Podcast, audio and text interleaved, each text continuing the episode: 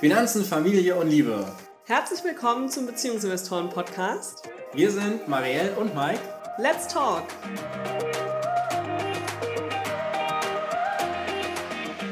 Nach dem Erfolg der Ehevertragsepisode mit Christiane Wanke haben wir uns entschieden, direkt nochmal ein Interview zu führen. Denn momentan haben wir ja die spezielle Situation, es ist Corona, es ist Kontaktsperre, es ist Kontakteinschränkung, Hochzeiten werden abgesagt. Und was passiert denn jetzt eigentlich mit dem ganzen Geld?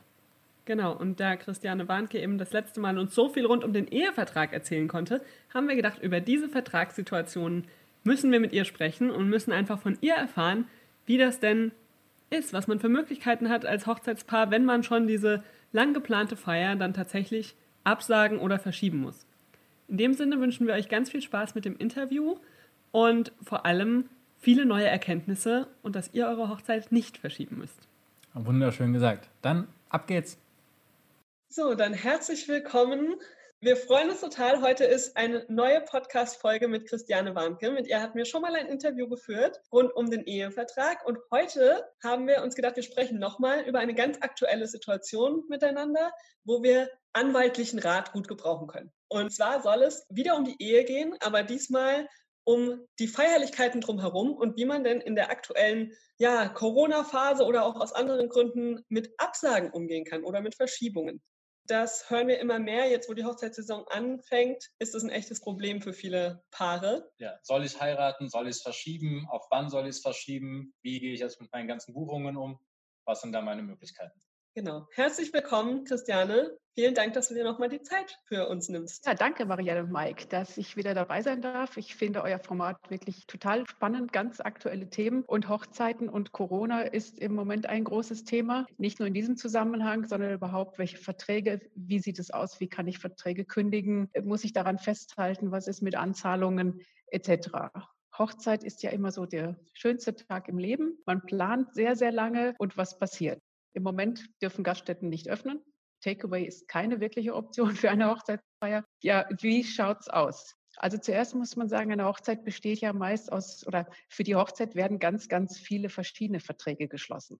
Das geht los mit dem Restaurant, möglicherweise Hotelbuchungen für Gäste, oder ich bestelle einen, einen Caterer, suche mir eine Räumlichkeit aus, ich brauche einen Fotografen, ich brauche Kuchen, ich brauche Dekoration, Musik, vielleicht einen Redner.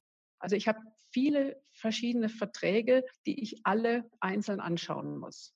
Der Gesetzgeber, also unser BGB, das bürgerliche Gesetzbuch, kennt eigentlich keine höhere Gewalt. Also Corona oder ähnliche Pandemien sind im Gesetz nicht vorgesehen. Die einzige Ausnahme ist das Reiserecht. Das können wir dann später besprechen, die Hochzeitsreise. Aber sonst gilt der Grundsatz, Verträge sind einzuhalten. Und der zweite Grundsatz, Geld hat man zu haben. Das sagt der Gesetzgeber. Also er hat solche Sachen, wie jetzt gerade passieren, diese Pandemie, nicht vorhersehen können. Was bedeutet das jetzt? Das heißt, ich habe Verträge geschlossen mit verschiedenen Anbietern von Leistungen. Dann ist es aber so, wenn diese Anbieter von, von Leistungen ihre Leistung gar nicht erbringen können, haben sie natürlich auch keinen Anspruch auf das Honorar. Ja, wenn ich eine Gaststätte gebucht habe, habe das ganze Essen, den Saal alles bestellt, dann ist ein bestimmter Preis ausgemacht. Diesen Preis kann ich natürlich nur verlangen, wenn ich die Leistung erbringe. Das heißt, eigentlich hat das, die Gaststätte ja auch ein Interesse daran, dass der Vertrag aufgehoben wird.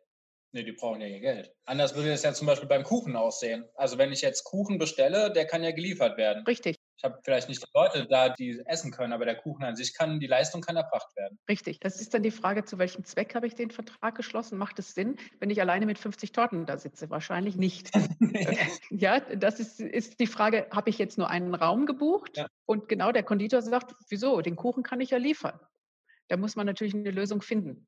Sagen, ja, aber der Kuchen war ja für die Hochzeit bestimmt. Die Hochzeit findet jetzt nicht statt. Sie können vielleicht später liefern, wenn ich die Hochzeit verschieben kann. Aber in dem Moment macht diese Lieferung keinen Sinn. Da gibt es so eine Sonderregelung im BGB. Das wäre dann der Wegfall der Geschäftsgrundlage, heißt das. Also Geschäftsgrundlage für die Bestellung war ja, dass die Hochzeit stattfindet, dass ich meine Gäste bewirten kann. Wenn ich das nicht kann, kann ich mit dem Torten nichts anfangen, jedenfalls nicht in der Menge. Mhm. Und so muss ich halt für jeden Vertrag gucken, eben, was ist es das Hochzeitskleid, wenn ich das in Auftrag gegeben habe bei einer Schneiderin? Dann ist das ein sogenannter Werkvertrag. Andere Verträge wie, wie ein Fotograf oder das Restaurant sind Dienstverträge, Dienstleistungsverträge. Da wird eine, eine Dienstleistung geschuldet, bei einem Werkvertrag ein gewisser Erfolg, sagt der Jurist. Also ich bestelle ein Kleid und ich möchte dieses Kleid haben. Jetzt hat vielleicht die Schneiderin angefangen, das Kleid ist halb fertig, sie darf nicht weitermachen. Was passiert? Ich denke, das ist noch das kleinere Problem, weil man immer Kontakt haben kann. Sie wird es zu Hause weiter nähen können. Oder es hängt fertig genäht in, in einem Atelier. Das Atelier ist zwar geschlossen, aber ich habe Möglichkeiten durch Abholservice, Lieferdienste wirklich an das Kleid zu bekommen. Also das, denke ich, ist das kleinere Problem. Das Ganze wirft ja auf zwei Seiten Fragen und Risiken auf. Also einmal ist derjenige, der die Feier veranstaltet und, wie du Mike schon richtig gesagt hast, die andere Seite die Veranstalter, die Künstler etc., die jetzt auf ihr Honorar verzichten müssen. Also es ist ganz schwierig, wie man damit umgehen soll. Die Hochzeit kann man sicherlich verschieben. Die Frage ist nur, wann. Ja. Ja, wann, wann können wir absehen, ob das so einfach ist, jetzt kurzfristig so ein großes Fest um drei, vier Monate zu verschieben, ob ich überhaupt die Möglichkeit habe, ob ich Räumlichkeiten bekomme, etc. Alles andere, was damit zusammenhängt, dürfte schwierig sein. Ja, vor allem, weil es ja auch so ist, dass es ja jetzt nicht eine einzelne Person betrifft. Also wenn wir jetzt mal den Fall haben, es ist nicht Corona, sondern wir haben uns entschieden zu heiraten, haben die ganzen Verträge und auf einmal sind wir anderer Meinung und wir müssen deswegen die Hochzeit abblasen oder wir hatten einen Unfall oder sonst irgendwas, also irgendwelche anderen Gründe, diese Hochzeit zu verblasen, dann ist das ja erstmal unsere individuelle Sache.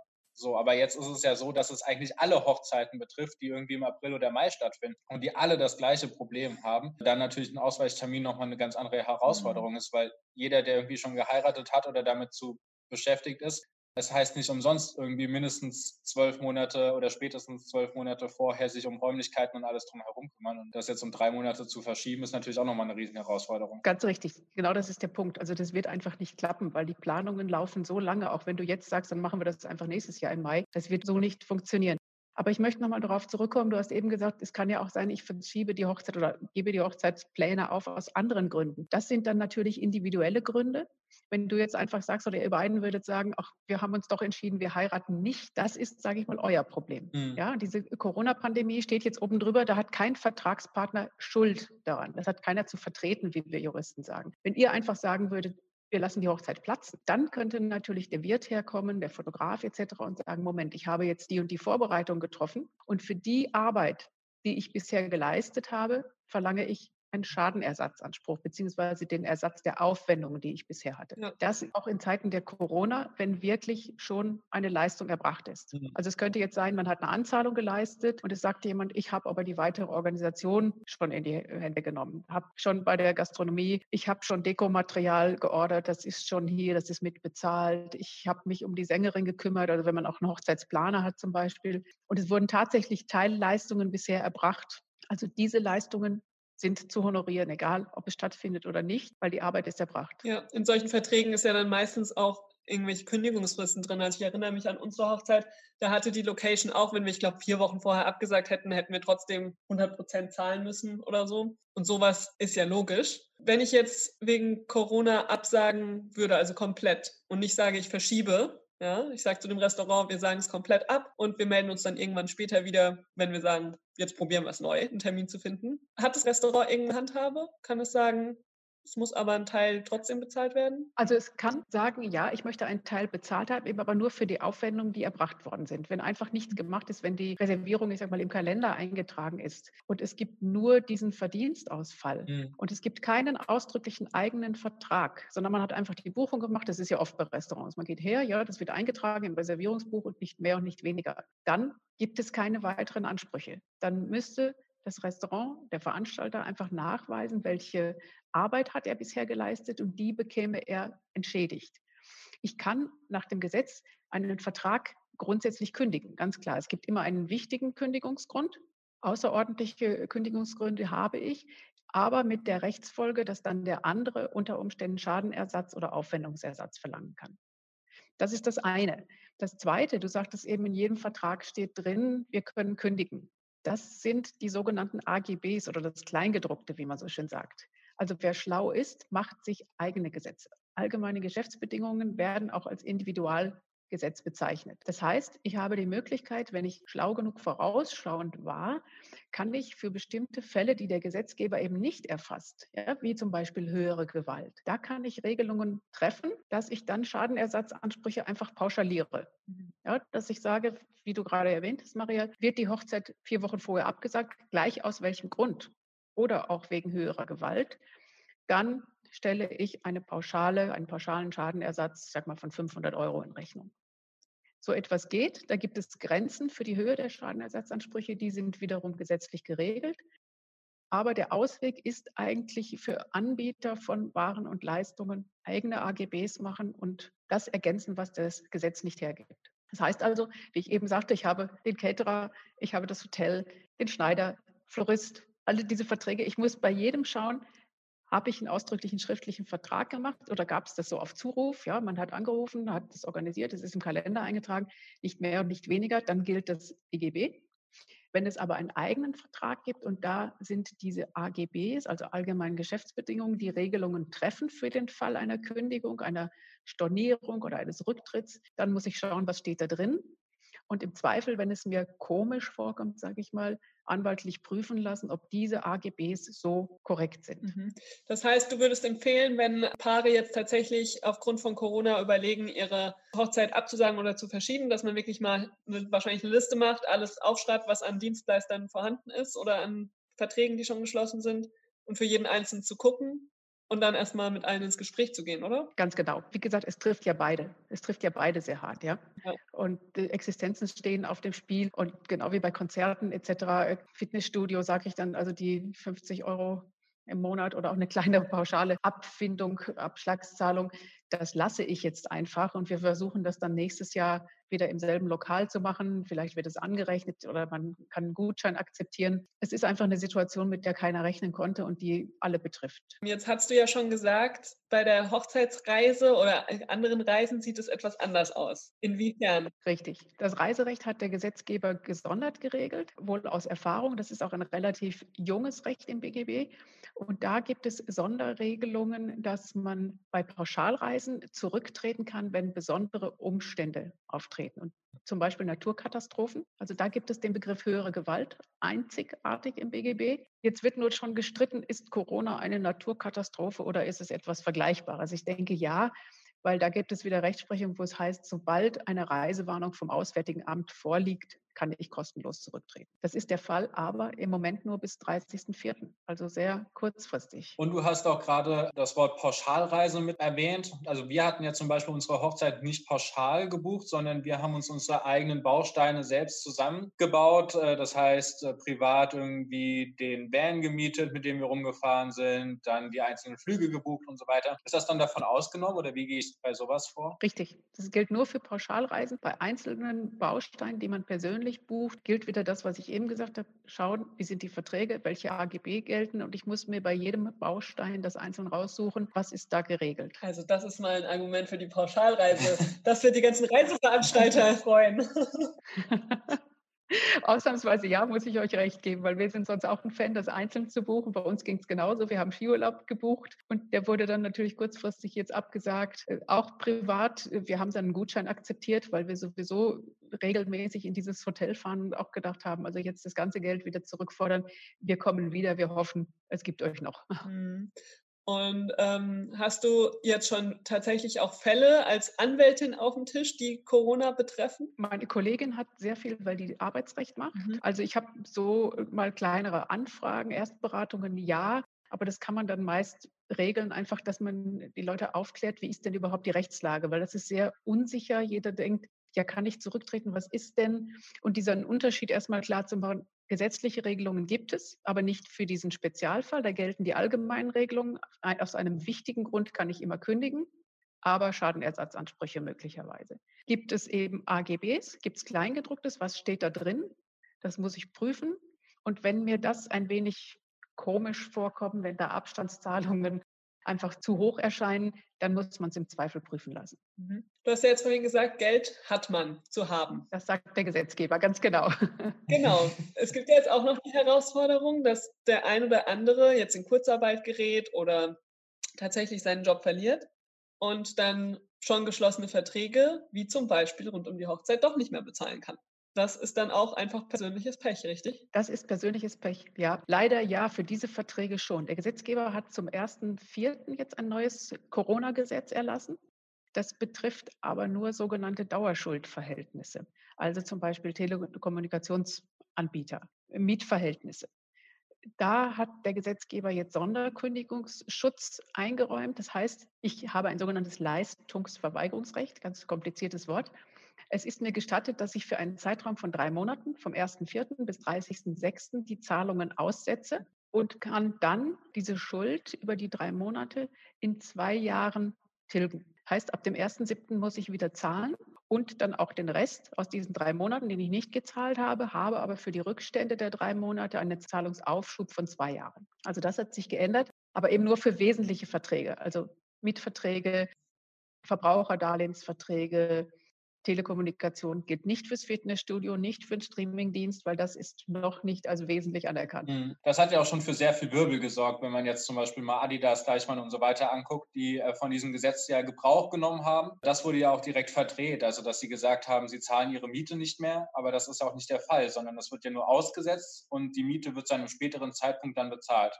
Was ja auch einfach nur dazu dient, dass jetzt durch den mangelnden Cashflow die Unternehmen egal wie groß, nicht in die Bedrängnis kommen, Insolvenz anmelden zu müssen. Ganz genau. Ich fand, das war ein sehr schlechtes Vorbild für ein so großes Unternehmen, sich hinzustellen, in der Presse zu verkünden, wir zahlen jetzt nicht.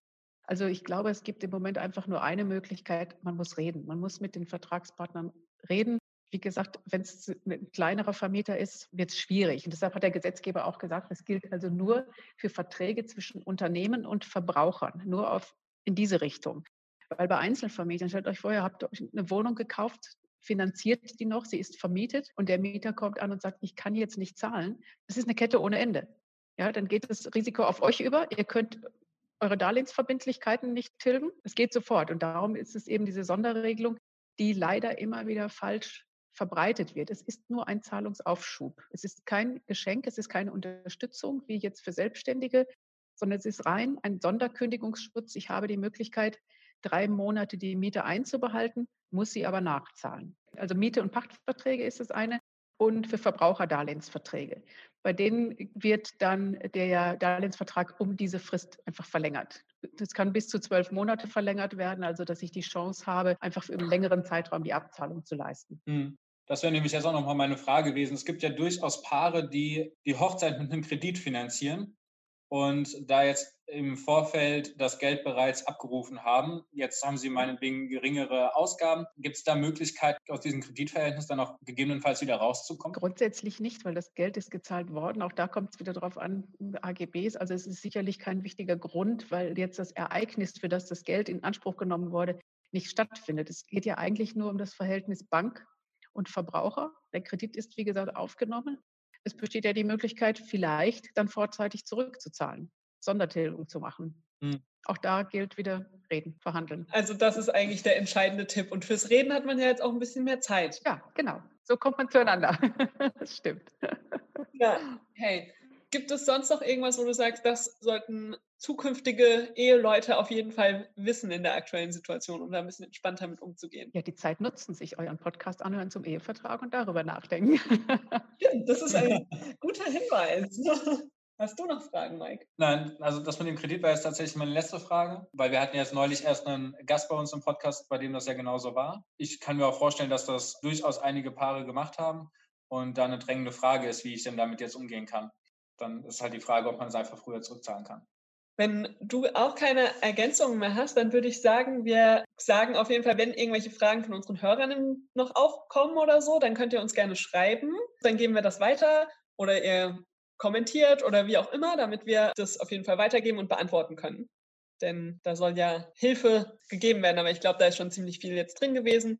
Ich habe für mich mitgenommen, auf jeden Fall erstmal kühlen Kopf bewahren, reden und schauen. Ja, und vor allen, Dingen, vor allen Dingen sich mal hinzusetzen und zu überlegen, wen habe ich denn beauftragt und was gilt denn da? Habe ich einen Vertrag unterschrieben? Habe ich keinen Vertrag unterschrieben? Dann den Vertrag durchlesen und dann nochmal genau prüfen, ist das denn rechtens oder werden da äh, zu hohe oder ungerechtfertigte Forderungen gestellt? Ganz genau, das ist der Punkt. Also so kann man es am besten zusammenfassen. Eben einmal sehen, welche gesetzliche Regelung gibt es. Es gibt keine Spezial-Corona-Regelung, beziehungsweise höhere Gewalt ist grundsätzlich bis auf Reiseverträge nicht vorgesehen. Dafür ein Ausstiegsszenario. Das heißt, ich habe nur die allgemeinen Regelungen. Kündigung aus wichtigem Grund, ja, möglich, aber eventuell Schadenersatz bzw. Aufwendungsersatz für Teile, die schon erbracht worden sind.